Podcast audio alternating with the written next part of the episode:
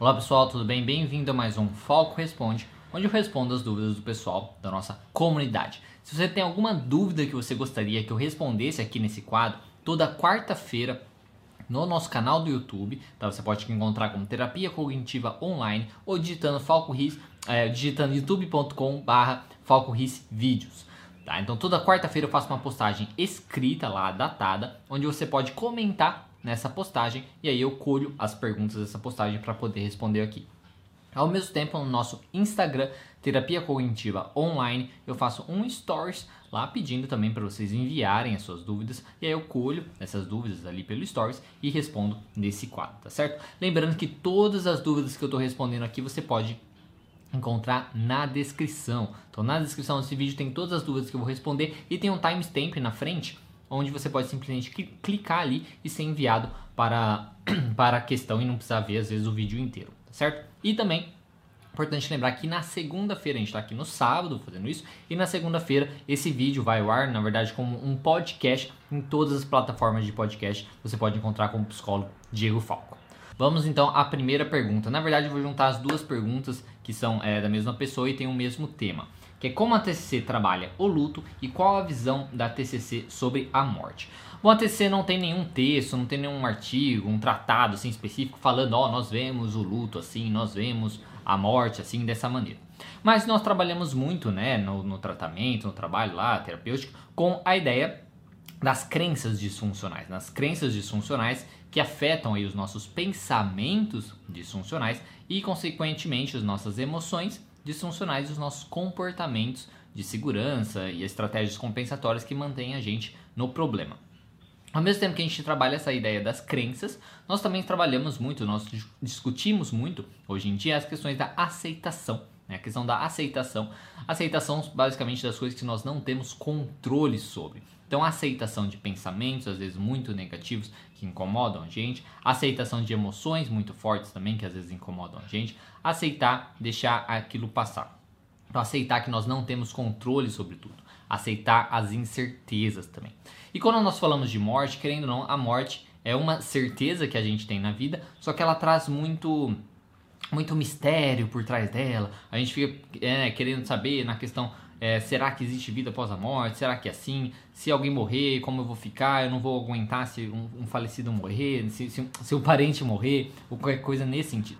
Então, apesar da morte ser uma certeza, ela traz muitas incertezas quando nós discutimos sobre a morte. E essa questão de você aprender, por exemplo, a aceitar aceitar a vida como ela é, aceitar o ciclo da vida, né, que existe a vida e existe a morte, que isso faz parte né, do nosso desenvolvimento, aceitar que as pessoas se vão, aceitar o fim das coisas, que as coisas sempre acabam, né, que não importa o que começa, quando acaba uma coisa começa uma outra, aquela outra coisa vai acabar também, vai ser um fim, um fim de um ciclo, de uma era, de uma época que seja, e a gente pode desenvolver um luto nessa questão.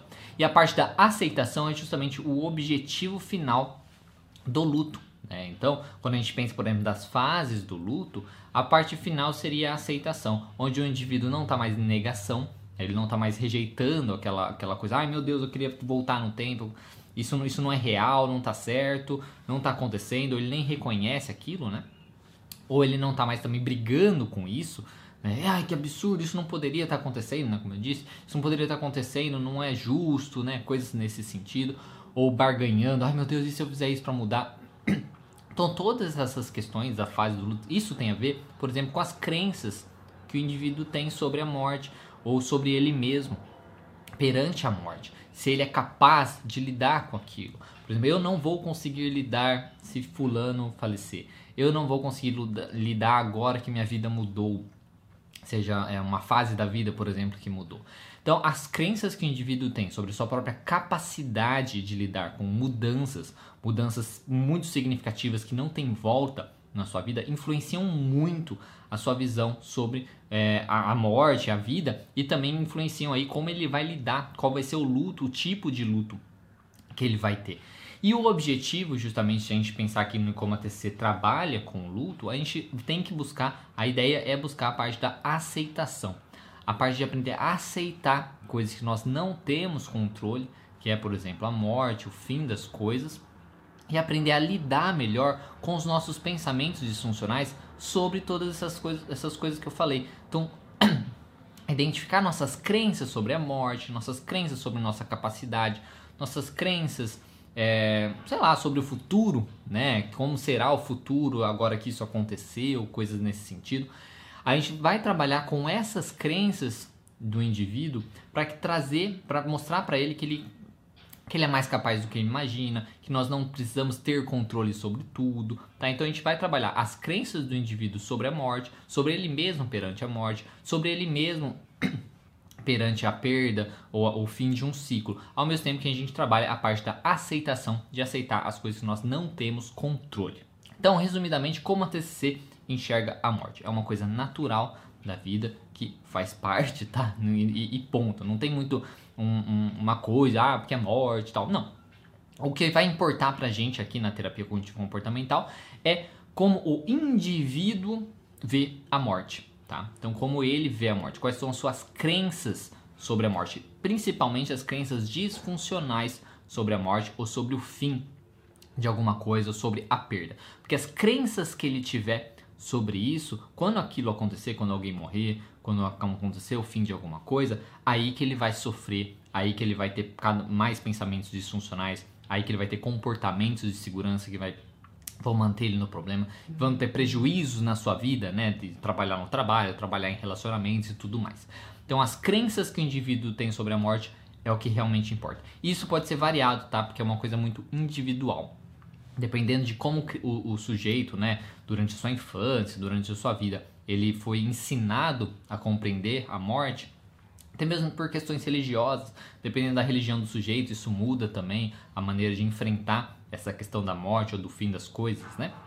Então o que vai importar é isso, as crenças do sujeito sobre a morte, sobre o fim. E como a TC trabalhar isso?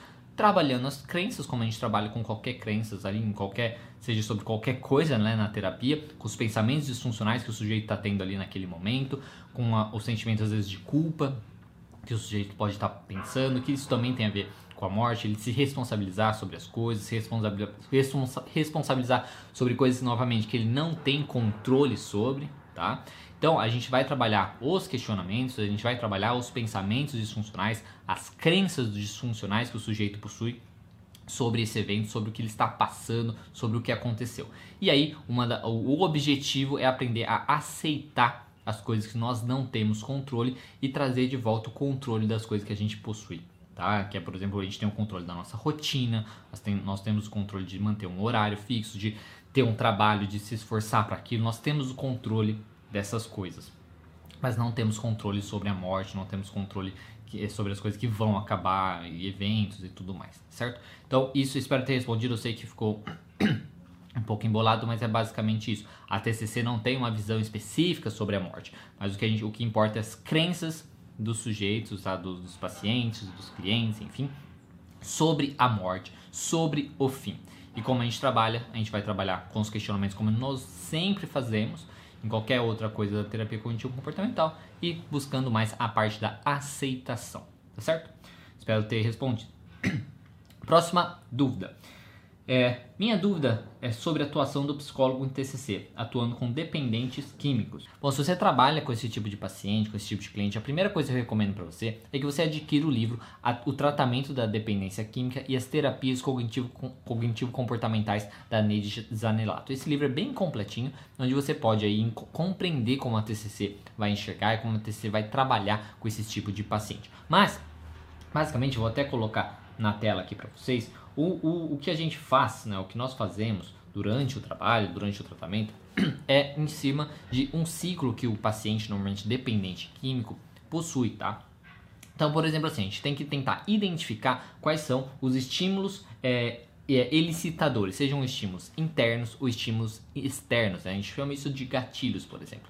Então pode ser algum estímulo externo, o que faz com que o sujeito, sei lá, ele veja alguma coisa, ele ouve alguma coisa, ele está em algum evento, ele está em algum momento, Aquele estímulo faz ele sentir às vezes à vontade. Mesma coisa, estímulos internos que ele possa sentir, por exemplo, o um incômodo físico. Tá? Então, por exemplo, uma, uma ansiedade muito grande, uma tristeza também que ele está sentindo. Então, isso é um estímulo interno, um estímulo externo que pode causar isso. Então, primeira coisa a gente identifica isso. Depois, a gente vai a, a, a identificar as crenças do sujeito sobre isso, as crenças centrais que ele possui sobre a, a bebida, sobre o uso da bebida, tá certo? Ou da bebida ou da, da droga, que seja. Então, por exemplo, ele tem lá o estímulo, então vamos por partes. Ele tem lá o estímulo, tem o gatilho, Aí ele vai interpretar aquilo que ele está sentindo, aquilo que ele está vivendo, vai enfiar ali a droga de alguma maneira, né, a bebida de alguma maneira, vai julgar essa questão, ah, mas a, a, a droga vai me. É, normalmente ela tende a me, me fazer melhor, é, a, a, a, me sentir bem, é, não tem problema nenhum, enfim, ela, ele tem as crenças sobre o uso daquela substância. E aí, isso vai gerar então os pensamentos automáticos ali naquele momento, quando ele tem esse pensamento automático de preciso disso, ah, eu poderia beber, é, é um bom momento, sei lá, né? E aí vai girar nele um craving, né? uma fissura daquilo. Ele vai sentir a necessidade de fazer o uso daquilo. Depois que ele sente essa necessidade, ele vai ter então as crenças permissivas, que seriam pensamentos permissivos, né? Que é, ah, mas é só hoje. Ah, mas é a última vez que eu faço isso. Ah, mas o meu dia foi tão difícil. Ah, tá. As, as desculpas, basicamente, que ele vai se dar para se permitir fazer o uso daquela substância. E aí ele foca na estratégia, então ele vai lá e age naquilo, tem a ação de tomar, de usar a droga e tal, e aí acaba usando e tendo a recaída nesse caso. E aí acaba voltando nessas questões, porque aí ele fica às vezes mal por ter usado isso, não sei o que, isso pode ser um estímulo, outro gatilho, e às vezes a pessoa pode, pode ter, cair num ciclo. Então, como a gente vai trabalhar com isso, a gente vai trabalhar em cima justamente desse quadro que vai estar tá aparecendo aqui para você. Então, a gente vai identificar os gatilhos, tentando às vezes, por exemplo, gatilhos externos. Inicialmente pode ser interessante evitar o, o, contato com esses gatilhos externos, tá certo? Uma pessoa, por exemplo, alcoólatra, pode ser interessante ela evitar ir em festas por um tempo para não ter tanto estímulo e aprender a se acalmar. Ao mesmo tempo, a gente vai identificar os gatilhos internos, por exemplo, né, do sujeito, vamos por é, uma ansiedade muito grande. Isso faz ele, ele ter, ativar as crenças da bebida, do uso de droga.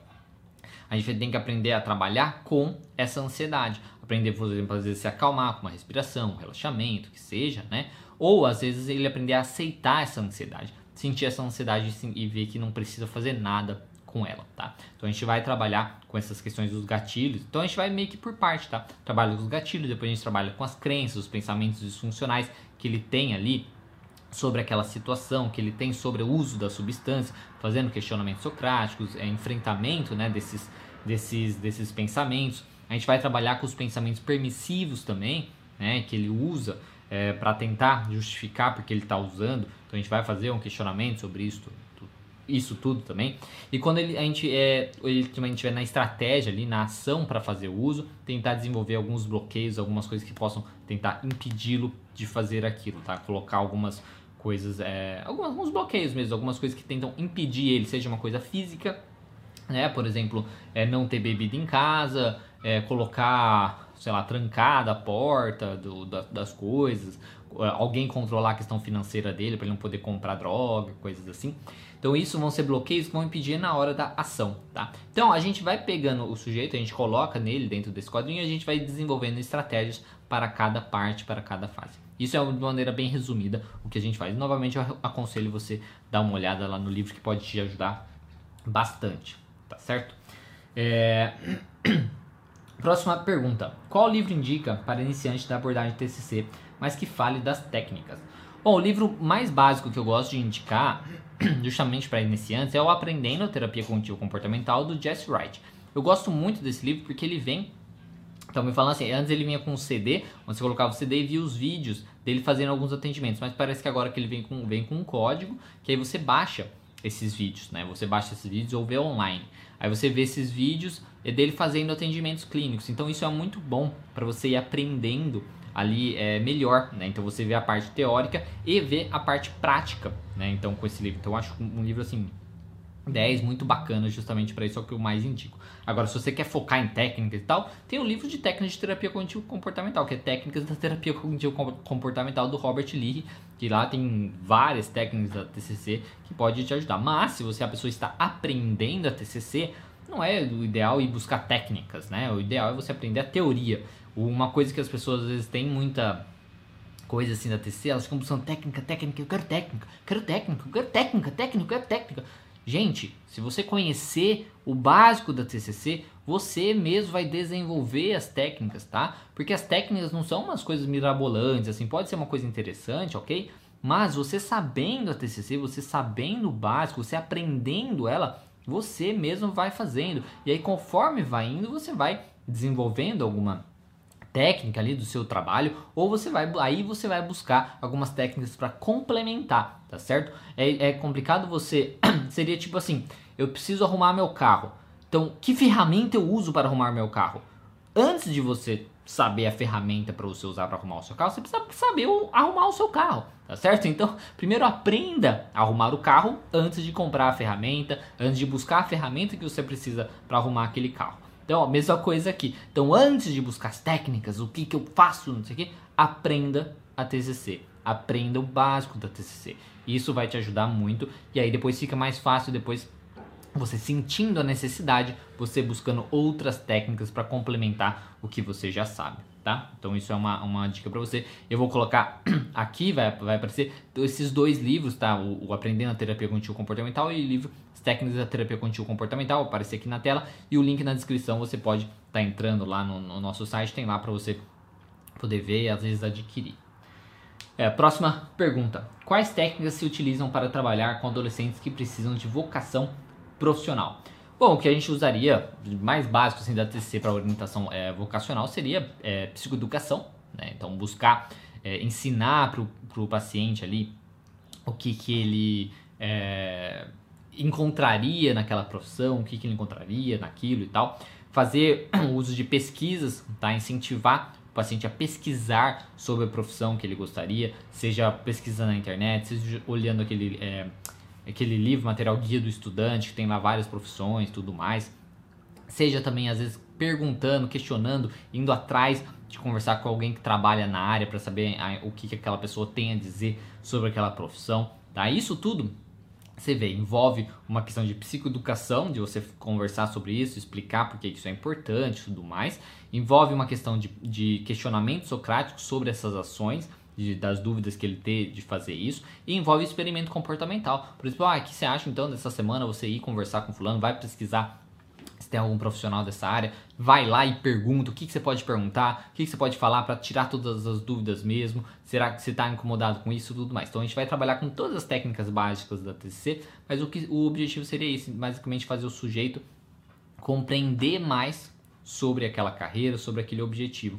A gente pode usar, por exemplo, lista de vantagens e desvantagens sobre cada uma, tá? Do que como ele imagina. Aí ver se essas listas de vantagens e desvantagens são realistas ou não, tá? Tentar é, questionar cada uma delas, ver se ele não está exagerando alguma coisa. Então é, é, é, isso que a gente faria. Né? Mas o que, eu, o que eu, por exemplo, eu mesmo costumo fazer é, de primeira mão, às vezes, é encaminhar, né? encaminhar para algum profissional que trabalhe diretamente com orientação vocacional, porque às vezes é, existem testes específicos, né? Que a, que, o, que a pessoa que trabalha com isso já tem. Né? Então, às vezes, ela já tem um teste é, psicológica, uma avaliação, onde ele vai é, fazer lá o uso e vai saber, olha, esse, essas áreas são as melhores áreas para você e tal. Então é um, porque é um profissional que já está preparado mais para aquilo. Mas quando o paciente não tem esse interesse de ir atrás de um outro profissional ou coisa assim, aí é dessa maneira que eu faço, tá?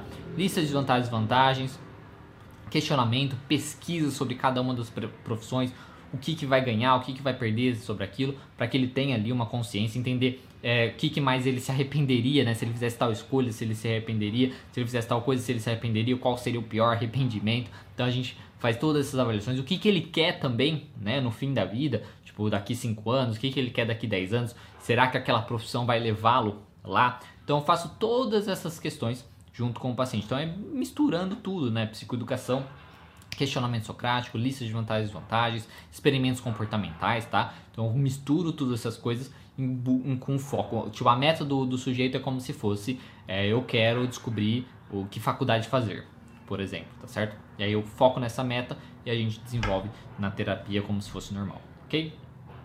É, próxima pergunta. Por que falar sobre a morte ainda é um tabu na nossa sociedade? Como lidar com a realidade da morte? É, a morte é um tabu na nossa sociedade, é, é uma É um tabu para muitas, né? Sociedades, não é só na nossa sociedade. Mas isso, o porquê disso, né? É, eu não sei, né? Não saberia dizer muito bem, principalmente porque quando a gente para para pensar que nós somos uma sociedade é, relativamente bem religiosa, por exemplo, não deveria ser. Né? A morte não deveria ser um tabu tão grande, porque as religiões, por exemplo, elas, elas falam muito, né? Da morte, pelo menos elas deveriam falar. Elas é todo o, o, negócio, digamos assim, das igrejas, da religião, envolvem a morte, né? Porque a ideia é de você, do que você faz na Terra, por exemplo, do que você faz aqui em vida, que vai ter as consequências no pós-morte, seja uma consequência negativa, seja uma consequência positiva, tá certo? Ao mesmo tempo, do que você vai é, receber, né? É, digamos assim, se você tiver essa conexão aí com Deus ou qualquer coisa assim que você vai receber aqui em vida e tal, mas isso tem uma ligação direta com a morte também, né? E também a questão do, das pessoas que morrem, né? É, você vai reencontrar a pessoa depois, né? Então depois que a pessoa morrer, você vai reencontrar depois quando você morrer, e aí você vai pro céu, enfim. Então, nós temos essa questão religiosa. Então, é um pouco, é, de certo modo, curioso mesmo, porque nós temos realmente tanto tabu para falar sobre a morte. Mas uma das coisas que eu é, suponho, digamos assim, é que as pessoas têm muita dificuldade de lidar com a incerteza, né? Ou, tipo assim, elas não realmente, apesar de serem religiosas, elas não realmente acreditam 100% naquela questão da, do que a igreja fala. Porque vamos ser sinceros, né? É, tem até um vídeo interessante é, que chama Quem ousa dizer que acredita em Deus? Né?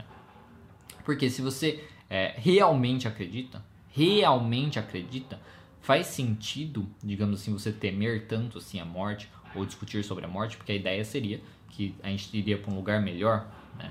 Faz sentido a gente sofrer tanto quando alguém morre?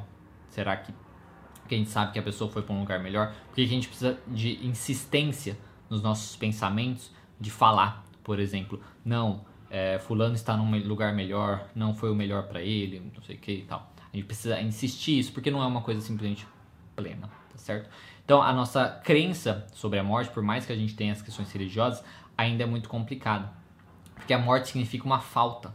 Né? É uma falta, aquela pessoa que importa pra gente, o fim de uma, de uma relação, o fim das coisas. E isso causa muito desconforto. Né? Nós somos muito dependentes, muitas vezes, das pessoas, nós somos dependentes das coisas, então fica muito difícil querer só de imaginar ficar sem minha mãe, por exemplo. Não consigo nem imaginar como seria minha vida sem ela. Aí uma pessoa fala: Nossa, imagina quando sua mãe morrer. Ai meu Deus, não fala isso. Tá? Porque ela não consegue imaginar, ela é uma pessoa muito dependente. E aí quando acontece, aquela, é normalmente o tipo de pessoa que vai sofrer ainda mais com, aquele, com aquela morte, com aquele falecimento. Então, assim, eu não sei o, o, o ainda, né? Porque é porque as pessoas eu acho que não estão interessadas mesmo em saber a questão da morte, de de, de falar sobre isso, elas estão muito é, dependentes, as pessoas estão muito. têm dificuldade de, de acreditar que conseguem, né, de serem capazes e tudo mais. Porque para você discutir a morte, querendo ou não, você tem que se sentir preparado para isso. Né? Preparado, achar que você consegue falar sobre isso, que você consegue pensar no futuro, num futuro é, ruim, né? alguém morrendo é, e, e, se vê naquele futuro uma coisa desconfortável. Então a gente foge, como a gente foge muito, eu acho que isso seria uma boa ideia aí, né? uma suposição, de porque a gente quer fugir muito do desconforto, a gente quer fugir muito daquela, daquele incômodo, tá? Que a gente é, e é através desse incômodo que a gente poderia refletir mais sobre isso e não sofrer tanto quando essas coisas acontecessem. Tá? Então, um dos motivos que a gente poderia falar porque ainda é um tabu é porque a gente quer fugir do desconforto, tá? porque a gente não quer ficar sofrendo, porque a gente se incomoda demais em pensar em estar sozinho. Nós somos muito dependentes, como eu disse, nós somos muito inseguros, nós não nos achamos capazes de lidar com as coisas, de lidar com nossos sentimentos, de lidar com o nosso sofrimento de maneira é, sozinho. Nós precisamos muito do outro. Então, isso eu acho que seria um motivo. Até como lidar com a realidade da morte é através da aceitação. É, sabe, busque textos, busque livros, seja questão de filosofia, seja questão religiosa também. A religião tá aí, use isso, né? A questão de entender que é ciclo da vida, que faz parte. Faz parte, a única certeza que a gente tem na vida é a morte, né? Então ela faz parte da vida e E a gente precisa muitas vezes justamente aprender a lidar com isso, aprender a aceitar as coisas que nós não temos controle. Nós não temos controle que a morte existe, nós não temos controle que a morte chegará um dia, que o fim das coisas acontecerão. Então é, é, é tentar soltar um pouquinho, né, essa entrega, né, para a questão de, de, não, de não controlar todas as coisas da vida. Essa é a maneira que a gente pode, é, digamos, lidar melhor com a realidade da morte. Aprender que nós não temos controle sobre as coisas, controlar as coisas que nós temos controle, que é a nossa rotina, nosso dia a dia. Né? Então, controlar essas coisas que nós temos controle. Esquecer, né? tipo, não se importar tanto que nós não temos controle com, com outras coisas. E trabalhar com as nossas crenças disfuncionais sobre a morte, sobre a perda, sobre ficar sozinho. Tá? Essa seria a ideia, que nós crenças que nós possuímos sobre essas coisas. Próxima pergunta: Qual o valor de uma supervisão em psicoterapia? Até quando o psicólogo precisa de supervisão?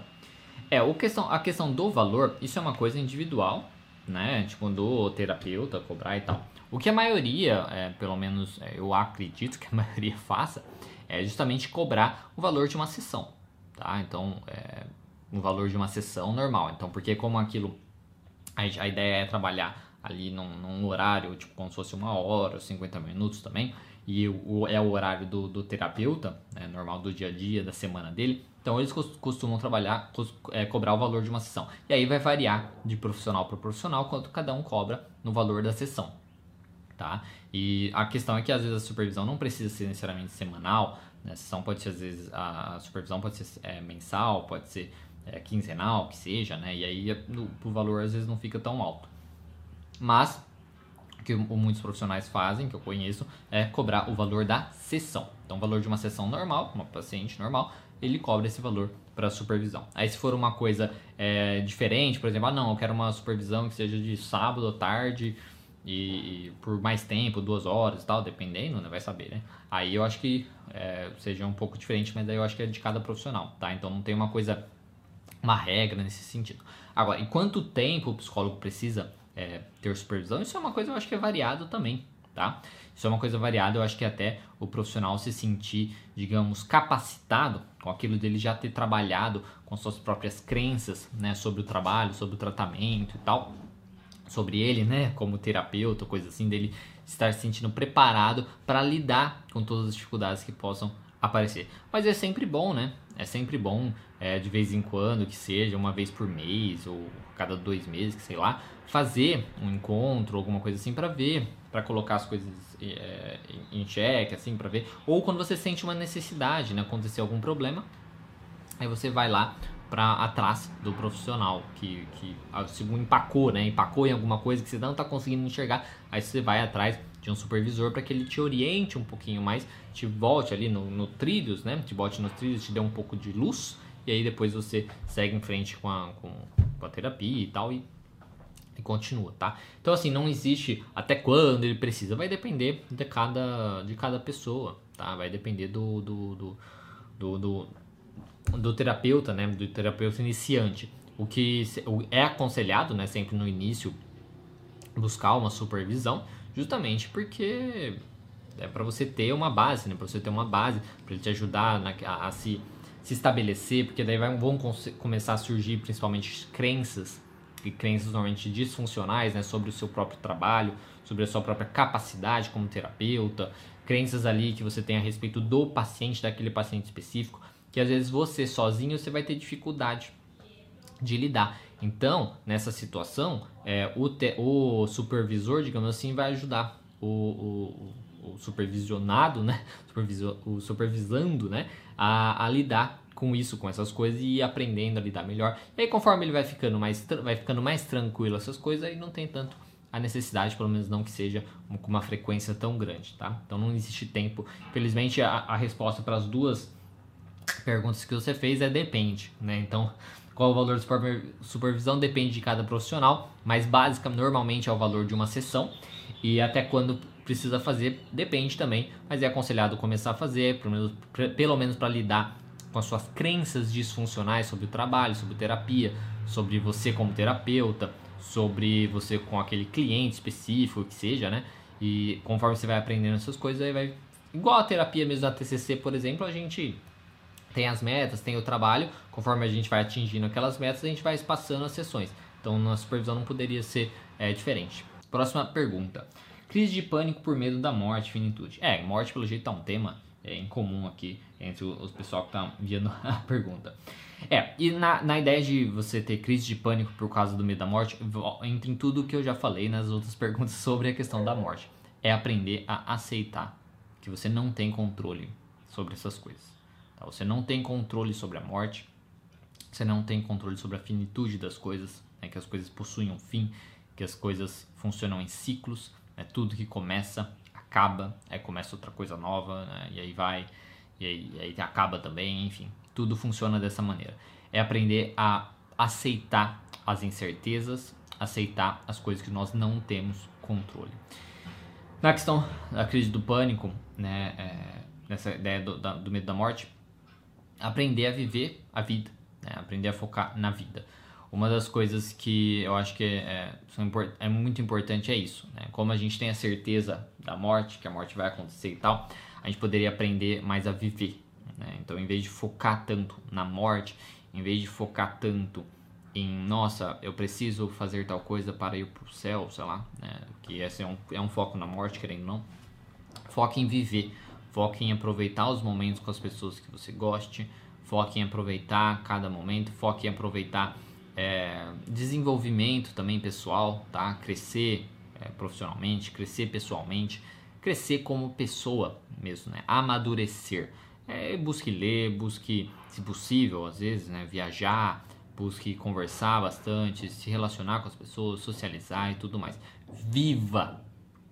Esqueça um pouco da morte, porque nós não temos controle sobre ela, mas viva com moderação, claro, justamente para evitar a morte. Mas é é uma questão de, de disso, aprender a, a soltar, a lidar, a aceitar as incertezas, aceitar as coisas que nós não temos controle e controlar, né, buscar ter um pouco mais de controle nas coisas que nós temos, que é a vida.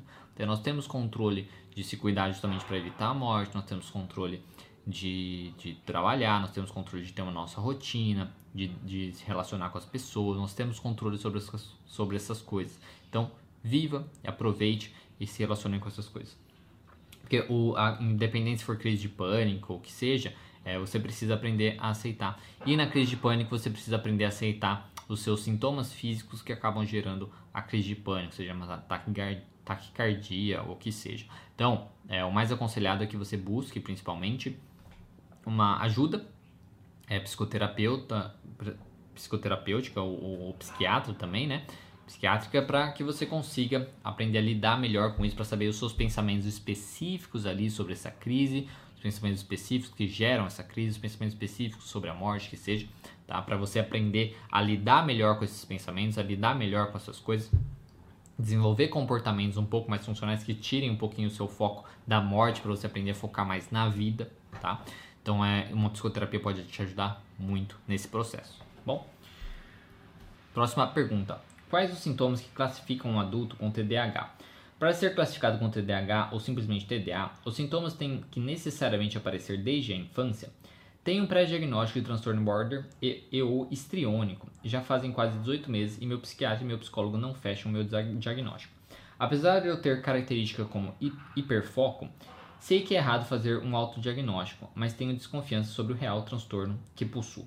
Bom, primeiramente, o que eu, de, o que eu diria para você é confiar no seu psiquiatra e no seu é, psicólogo, tá? Segundo, é, sim, autodiagnóstico não é bacana. E terceiro é, não importa, tá? Essa é a, é a verdade nua e crua da, da questão. É, não importa o seu diagnóstico. Não importa se você tem é, TDAH, se você tem TDA, se você é, tem, ah, tem características, é, hiperfoco, sou border, sou estriônico, não importa. O que, que importa? Importa os seus pensamentos disfuncionais que te causam mal-estar, que fazem você agir de uma maneira ruim, e justamente o seu comportamento, suas estratégias compensatórias que te mantêm no problema ou que te prejudicam na sua vida. É isso que importa, independente do seu transtorno. Importa, digamos assim, muito mais a sua encanação, a sua preocupação com não ter um diagnóstico do que ter o diagnóstico. A sua preocupação por não ter um diagnóstico, por não saber, esse diagnóstico, qualquer coisa assim, é o que mais te causa às vezes um desconforto do que o próprio diagnóstico, tá certo? Então, o que eu diria para você é basicamente isso, tá? Não importa, não se encane com isso. Foque na terapia e foque em resolver os problemas. Foque em trabalhar com seus pensamentos que te causam mal-estar, os seus pensamentos que fazem você agir de uma maneira que te prejudique. Foque nos pensamentos que te causam também aquela emoção muito forte. E foque nos comportamentos que você tem que te mantém no problema, que te causam um sofrimento futuro, porque você se arrepende, ai meu Deus, por que, que eu fiz isso? Ou que você deixou de fazer, tá? Comportamentos de evitação. Foque nisso, foque em comportamentos que prejudicam relacionamentos, que prejudicam você no trabalho. Foque nisso e resolva isso, tá? Pontualmente os seus comportamentos. É buscar às vezes um pouco mais de motivação, buscar trabalhar, se você tem é, déficit de atenção, é, seria a ideia de trabalhar com o ambiente, de não ser distraído todo o tempo, com celular, com, com luz, qualquer coisa assim, tá? Mudar o ambiente ali do trabalho, por exemplo. Então foque em soluções para os problemas ali pontuais. Isso aí vai ajudando no independente do transtorno que você tenha, tá certo? Então, primeiramente é isso, tá? Não importa e não se encane com isso. E quanto ao TDAH no adulto, existe uma exigência aí que muitos sintomas precisam aparecer antes dos 12 anos de idade. Então, assim, é um pouco mais difícil de você conseguir dar o diagnóstico do TDAH, porque é muito mais encontrado durante a infância. Se você não teve nenhum sintomas do que tem lá nos critérios diagnósticos, tá?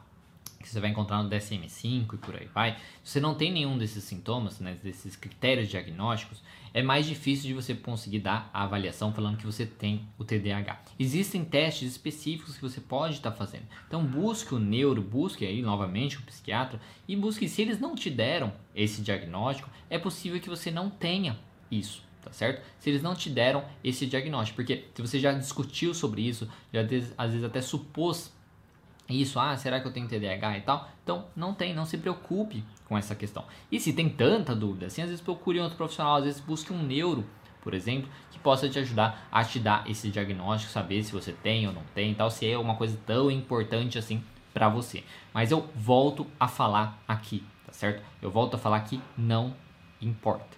Não importa o seu diagnóstico. O que importa é o comportamento que você tem que te mantém no problema e o pensamento que você tem também que te causa um desconforto, que te causa um sofrimento, que te causa um prejuízo, tá certo? Então isso é o que eu teria para falar para você.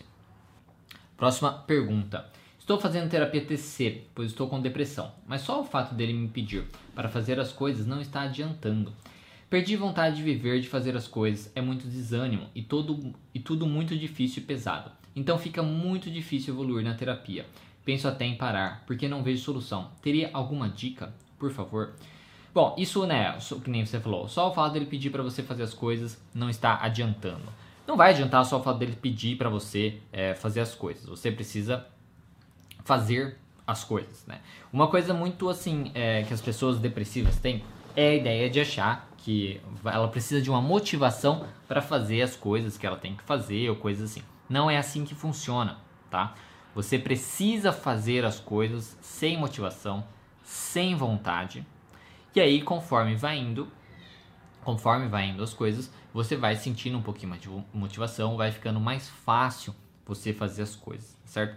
Então, é, não, não é só pedir para você fazer as coisas que vai resolver. A ideia é pedir para você fazer as coisas, né? Fazer, você fazer as coisas, você entender por que você está fazendo essas coisas e você entender por conta disso, por que é importante, por aí vai. Você fazendo, aí você vai, a ideia é ter um resultado positivo com isso, aí você vai reconhecer que é uma coisa boa e isso vai estimular você continuar fazendo isso. Ao mesmo tempo, com tudo isso, você vai lidando com seus pensamentos disfuncionais, fazendo questionamento socrático desses pensamentos, mas é isso é com você e o seu é, terapeuta, né? Então, por exemplo, né, como você vai mesmo falando, né? Perder a vontade de viver, de fazer as coisas, é muito desânimo, tudo muito difícil, pesado, então fica muito difícil é, evoluir na terapia. É difícil, é difícil mesmo, mas é possível. Existem diversas pesquisas demonstrando isso. Na clínica, na prática clínica também, na melhora dos pacientes a gente vê isso. Então, sim, é possível, tá? É difícil, não é fácil, mas você consegue. As pequenas conquistas que você tem já tem que valer muito. O fato de você ir para terapia já é uma conquista. E isso você tem que valorizar. O fato de às vezes você levantar da cama, porque muitas pessoas depressivas às vezes não querem nem levantar da cama. O fato de você conseguir fazer isso já é muito bom. O fato de você se arrumar para sair, para ir para terapia, para fazer outras coisas já é muito bom. Então, avalie as suas conquistas, as suas pequenas conquistas, porque essas pequenas coisas são difíceis até mesmo para as pessoas é, é, depressivas, aliás, são, são muito difíceis para as pessoas depressivas. Então, é, avalie isso, tá? É, veja as suas conquistas, suas pequenas conquistas ali, diárias, né? que, te, que é difícil, mas você vai e faz. E você faz. Isso é muito forte, isso é muito bom, tá? Isso mostra a sua capacidade de lidar com as coisas que você não quer fazer, de lidar com essas coisas. Então, fortaleça essas questões, faça, faça sem motivação, mas faça, faça devagar, mas faça, tá certo? E se, se é possível, não sei se você já faz isso, busque também um tratamento psicoterápico. Se você tem né, essa questão de ter perdeu a vontade de viver, todas essas questões e às vezes ter ideias, ideações suicidas, por favor busque uma, um, um psiquiatra para que ele possa te auxiliar também com o uso de alguma medicação para te manter um pouquinho no humor e te estimular ainda mais a fazer as coisas da terapia e você se sentir melhor no longo prazo, tá certo? Isso que eu teria para falar para você. Espero que você consiga melhorar. Próxima pergunta. Quais traumas podem causar uma auto-rejeição? Uma auto-rejeição, você mesmo se, é, se rejeitar? É, eu acho que isso é variado, né? Porque na questão dos traumas a gente não tem uma coisa muito específica. Ah, tem algumas coisas ali, mas não tem uma, uma definição. Ah, esse trauma vai causar isso, né? Mas se a gente pudesse refletir um pouco, né? Uma pessoa de se auto-rejeitar, eu acho que entraria muito, é, às vezes, alguns pais alguns familiares, coisas assim, de sempre colocar às vezes a criança para baixo, o jovem para baixo. Por exemplo, você é ruim, você é mal, você é uma criança feia porque fez isso, sabe aquela coisa assim, ah, você é feio, você é feio porque você fez isso, você é mal porque você fez isso, tá? É, você é chato, tudo mais. Então, toda vez que às vezes é, é esse desenvolvimento, essa coisa de enfiar na cabeça do, do, da criança, do jovem, que ele é um ser ruim, que ele é um ser é, mal e tudo mais, isso pode causar assim um pouquinho de asco né, da pessoa, dela mesma se rejeitar, porque os outros estão rejeitando tanto ela, ela vai desenvolvendo, ela acaba, acaba como se acreditasse naquilo e ela mesma acaba se rejeitando. Então, de maneira assim, é, pensando sobre isso, eu acho que isso, isso poderia ser, é que não seria um trauma, entendeu? Não é uma coisa, ah, um trauma, né? Mas seria uma, uma vivência e uma experiência da infância, uma experiência da adolescência que poderia ajudar sim nessa auto rejeição. Quando as pessoas rejeitam muito é, você naquela nessa fase da vida, você acaba se rejeitando, né? se ninguém gosta de você, né? E aí você acaba, é, pelo menos é a sua impressão, né? Você acha que ninguém gosta de você, e aí você acaba não gostando de você também. Se as pessoas se afastam de você e tudo mais, né? E outra, outras coisas também podem acontecer, aí já falando mais de trauma, às vezes a morte de alguém de uma maneira inesperada, que você se responsabiliza, tá? Você começa, você se responsabilizar, seja você mesmo se responsabilizando ou às vezes outra pessoa te responsabilizar por alguma coisa muito terrível, assim como uma morte, coisa nesse sentido, isso é uma coisa que pode causar também uma auto-rejeição muito grande. Próxima pergunta. Olá, como tratar a autoagressão na terceira idade? Olha, eu não saberia necessariamente da terceira idade se teria uma coisa muito específica para tratar com a questão da, da, da, da autoagressão. Considero que vai ser um pouco mais difícil porque alguém já tem uma crença muito forte sobre isso. Mas como tratar? Trabalhar com as crenças, né? trabalhar com a crença do que, que o sujeito, por que, que o sujeito está fazendo isso. Então, trabalhar com essas crenças, será que isso ajuda no que ele pensa mesmo? Será que não tem outra solução? Será que o que ele faz é, como disse, resolve né, essa questão? Será que ele faz não tem outros prejuízos? Será que não tem essas questões? Será que não tem outra coisa que ele faça que às vezes possa parecer que é autoagressão, mas que não tenha tanto prejuízo? Como a gente sempre fala isso de adolescente mesmo, né? É, vamos por, em vez de se cortar, bater com um elástico na pele ou segurar um gelo forte, né? Todas essas questões, isso pode ajudar, que é uma coisa que causa um desconforto, mas não vai causar nenhum dano, nada assim. Agora na terceira idade, aí não sei se tem outras restrições quanto a esses métodos, tá certo? Então, como tratar, a gente tem que trabalhar com as crenças, tá? As crenças, os pensamentos disfuncionais que o sujeito tem sobre a, a dor, tá? Então, tipo, aquela dor inicial que faz ele ter a autoagressão, tá certo?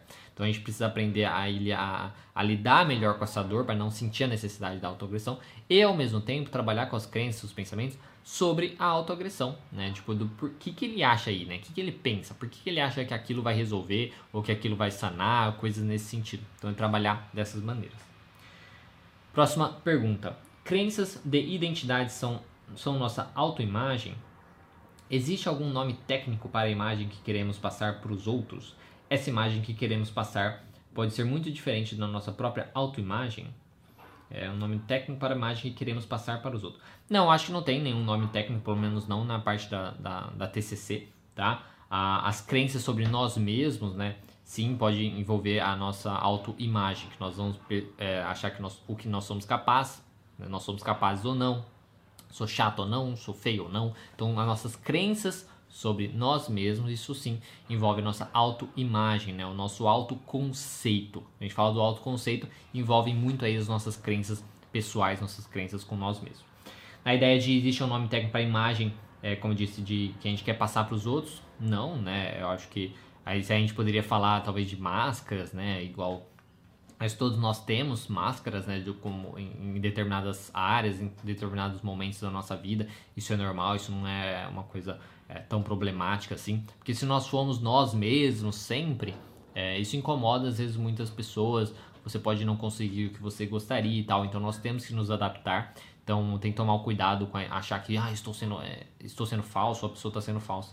Não, a pessoa está se adaptando ali naquele momento. É como a gente funciona, tá? Como a gente não, não pode usar da, da força, por exemplo, né? da força física, coisa assim para conseguir as coisas que a gente quer, a gente tem que se adaptar e muitas vezes inclui aí uma, uma imagem que a gente quer passar para os outros para conseguir o que a gente quer, o que a gente precisa, tá? Mas não, não tem um nome é, técnico para isso. E essa imagem que queremos passar pode ser muito diferente da nossa própria autoimagem? Pode, pode ser assim um pouco diferente, pode ser até a imagem que nós gostaríamos de ter, né? O que nós gostaríamos de ser, né? E aí a gente quer ser daquela maneira, a gente age daquela maneira para pelo menos passar para os outros que nós somos assim. E então pode ser muito diferente, pode não ser também muito diferente, só tipo ter um pouquinho de diferença, né? Mas não tem problema nenhum, tá? Não tem problema nenhum. O problema é que às vezes causa é, alguns desconfortos, por exemplo, uma pessoa mais introvertida, que ela, ela quando ela precisa é, fingir, né, ou agir como se fosse mais extrovertida, né, tipo mais comunicativa e coisas nesse sentido, seja no trabalho, seja na parte social, o que, o, o que seja, para essa pessoa é tipo muito desgastante, né? Ela depois que termina o que ela precisa fazer e tal, ela sei lá chega em casa e tá tipo exausta, né? Porque ela não é como ela é, né? Ela é mais introvertida e ela ter que agir de uma maneira extrovertida é muito difícil para ela. Mesma coisa, uma pessoa que é extrovertida, que é falante, não sei o que, precisa estar tá participando de coisas que é mais silencioso, que é mais quieto, que é mais calmo, que é mais ali com seus próprios pensamentos, aquilo também incomoda muito ela. Né? Então, essa imagem que nós às vezes queremos passar, o que nós precisamos passar, ou não necessariamente a imagem também, às vezes a, a gente precisa agir de uma maneira diferente do como nós somos, isso causa algum desconforto, isso pode causar um desgaste também, mas também não tem nada é, terrível, tá? A não ser que for uma coisa muito viajada, de você acabar mentindo para os outros, né? Aí é diferente. O que a gente está falando aqui é de adaptações que a gente precisa fazer da nossa vida, que isso não tem problema nenhum para as relações e tal. A gente não está falando aqui de uma pessoa que é mentirosa, né? uma pessoa que, que mente, tá? Sobre a, ah, eu sou isso, eu sou aquilo, tá? A gente não está falando disso. A gente está falando de uma pessoa, por exemplo, que se sente incapaz, muitas vezes que pensa é, que ela é incapaz, só que no, no dia a dia, às vezes ela tá lá no trabalho, não, vai, eu consigo, não sei o que, estimula os outros, não, você consegue. Ela não tá sendo, por exemplo, falsa, mentirosa, não sei o que. Ela tá se adaptando naquela situação para que ela, porque ela, é o que ela precisa fazer para conseguir fazer o trabalho, para conseguir fazer as coisas, tá? Então, respondendo novamente todas as perguntas, é, crenças de identidade são nossas autoimagens, sim, nossa autoimagem, nosso autoconceito. Não tem o um nome técnico para a imagem que nós queremos passar para os outros. E essa imagem que queremos passar para os outros pode ser muito diferente da nossa imagem, sim, pode ser muito diferente da nossa a imagem. Esse negócio do introvertido do extrovertido, por exemplo, é clássico, né? Bem, bem, bem é, totalmente oposto, né? Então isso pode acontecer, pode ser bem diferente e pode causar algum, alguns problemas, alguns desconfortos, mas na maioria das vezes não é algo tão terrível, se não envolver mentiras e tudo mais. E a última pergunta de hoje: você já trabalhou com algum paciente com depressão, é, em depressão e com transtorno é, de personalidade esquizoide? Em estado grave, é possível haver uma melhoria, uma melhora bem significativa nesse caso? E quando não há perspectiva de mudança? É, eu nunca trabalhei, tá? nunca trabalhei com um paciente em depressão e com é, transtorno. Eu, imagino que você está falando que seja o mesmo paciente, né? O mesmo paciente com, com, as, com as duas coisas, transtorno de personalidade esquizoide. Mas na, então assim, nunca trabalhei. Se a primeira pergunta é essa, não. É, na questão de é possível haver uma melhora bem significativa, significativa nesse caso, eu acho que é possível ter melhora em qualquer caso, tá? Eu sou dessa, dessa crença de pensamento que é possível ter uma melhora em qualquer caso, porque independente do transtorno do sujeito, sempre existem é, alguns comportamentos que ele possui que a gente pode alterar, que a gente pode mudar para causar uma melhora no seu humor, para causar uma melhora diminuindo seus prejuízos, seus sofrimentos, diminuindo ah, os problemas que ele causa, às vezes na questão social e tudo mais. Então sempre tem, nem que seja um pouquinho, um pouquinho, um pouquinho, a gente consegue sim ter uma melhora. Que nem você coloca bem, é, uma melhora bem significativa. Depende do que, que é significativo. Porque quando a gente está falando de transtorno de personalidade, não existe a cura, né? Não existe é, nada que vai que a pessoa vai simplesmente mudar completamente.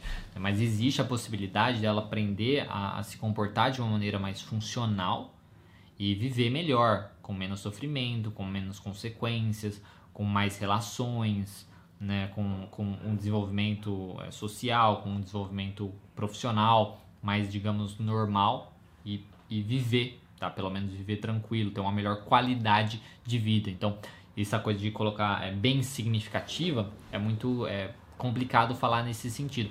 Aí vai trazer a pessoa mais para normalidade, né, de dela conseguir lidar melhor com as coisas, mas é um desafio direto, que é um transtorno de personalidade, então constantemente ela precisa estar tá avaliando isso e, e, trabalhando com essas questões.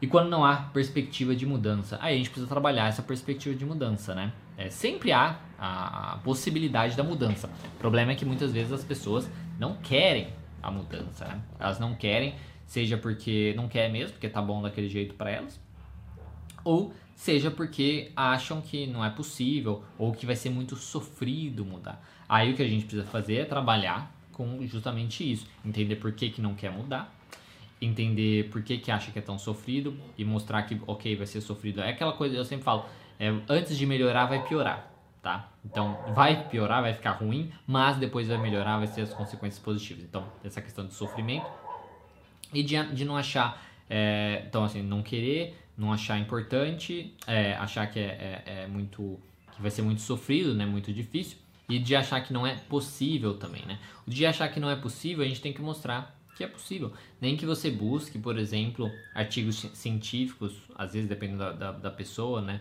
É, artigos científicos demonstrando que é possível, que existem, ó, que tem dados né, científicos comprovados que pessoas com seu transtorno melhoram, que blá blá blá e tal, entendeu? Então você precisa mostrar para a pessoa que é possível e isso tentar ajudar ela. Agora, se ela não acredita mesmo, mesmo você fazendo tudo, você fazendo questionamentos, ela não acredita ou ela acha que ela não vai conseguir mudar mesmo, que porque vai ser muito difícil e tal, ou ela não quer mudar mesmo, aí não tem o que fazer.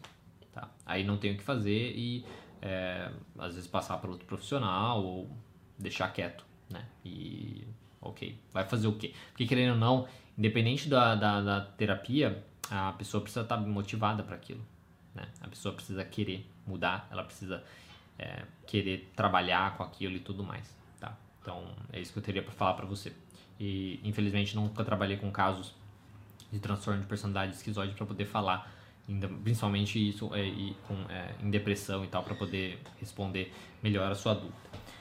Bom, pessoal, é isso. É, se você estiver lembrando, então, se você tiver uma dúvida que você gostaria que eu respondesse aqui na próxima semana e tal, lembrando que toda quarta-feira no nosso Instagram, Terapia Cognitiva Online, eu faço lá no Stories um quadrinho de perguntas e respostas. Você pode mandar lá, eh, nesse quadrinho no Stories e aí eu respondo aqui. E também eu faço uma postagem escrita no canal do YouTube, onde você pode também comentar nessa postagem e aí eu colho a pergunta e respondo aqui. Importante lembrar, se você gostou desse vídeo, dê um gostei. Se você não gostou, dê um não gostei, tá? É importante que ajuda bastante a gente, principalmente o gostei, né? Ajuda bastante a gente, a, o YouTube perceber que vocês gostam desse conteúdo e passar para outras pessoas. Se você quiser é, sentir que também pode ajudar outras pessoas, compartilhe esse vídeo, comente no vídeo também, se você tiver alguma dúvida, se tiver alguma coisa assim. E é isso, né? Então, uma boa. Lembrando que vai estar no podcast também na segunda-feira. Um bom final de semana para vocês. Se cuidem, né? Com tudo isso que está acontecendo. E até o próximo vídeo.